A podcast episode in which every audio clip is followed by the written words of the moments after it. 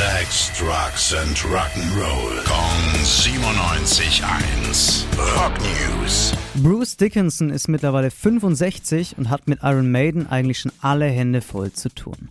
Anfang nächstes Jahr bringt er trotzdem ein neues Soloalbum auf den Markt, The Mandrake Project. Dafür hat er sich mit dem Gitarristen Roy Sett zusammengetan. Der hat vor 18 Jahren auch schon beim letzten Soloalbum mitgemacht. Vor drei Tagen wurde ein kurzes Snippet zum Album veröffentlicht und da hören wir direkt mal rein.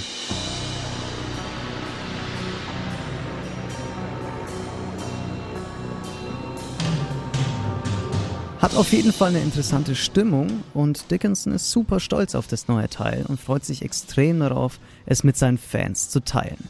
Wie, wann und wo es die neue Platte geben wird, ist aber soweit noch nicht bekannt.